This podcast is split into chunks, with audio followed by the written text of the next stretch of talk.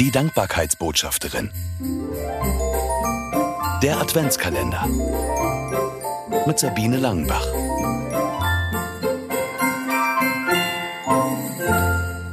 Zehnter Dezember. Immer dankbar. Bedingungslose Dankbarkeit. Diese zwei Worte schlugen bei mir ein wie der Blitz.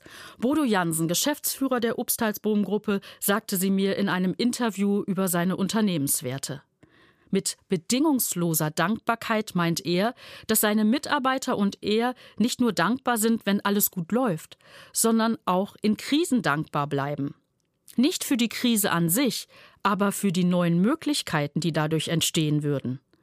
Noch Tage später ging mir das nicht aus dem Kopf bedingungslose Dankbarkeit.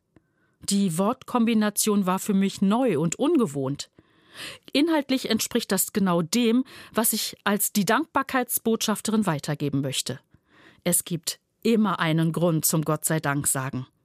Auch in schweren Zeiten. Krisen sind immer auch Chancen. Das deckt sich mit diesem Satz aus der Bibel. Seid alle Zeit fröhlich, betet ohne Unterlass, seid dankbar in allen Dingen. Paulus hat das so formuliert. Ein Mann, der des Öfteren schwere Zeiten hatte, vor allem nachdem er Christ geworden war. Mehrmals erlebte er Schiffbruch, war in Gefängnis, wurde mit Steinen beworfen, bedroht und man wollte ihn sogar umbringen. Trotzdem schreibt er, Seid allezeit fröhlich, betet ohne Unterlass, seid dankbar in allen Dingen. Klingt paradox? Das war es für Paulus nicht. Er hat das genau so gelebt. Das war möglich, weil er mitten in Krisen den nicht aus dem Blick verloren hat, der neue Möglichkeiten aus allem entstehen lässt. Jesus, Gottes Sohn. Die Verbindung mit ihm schenkt bedingungslose Dankbarkeit in allem. Dankbar sein in allen Lebenslagen. Wie so vieles ist das für mich ein Lernprozess.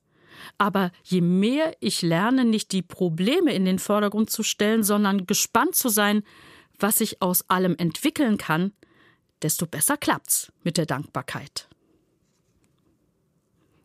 Denke an etwas, das dir gerade das Leben schwer macht.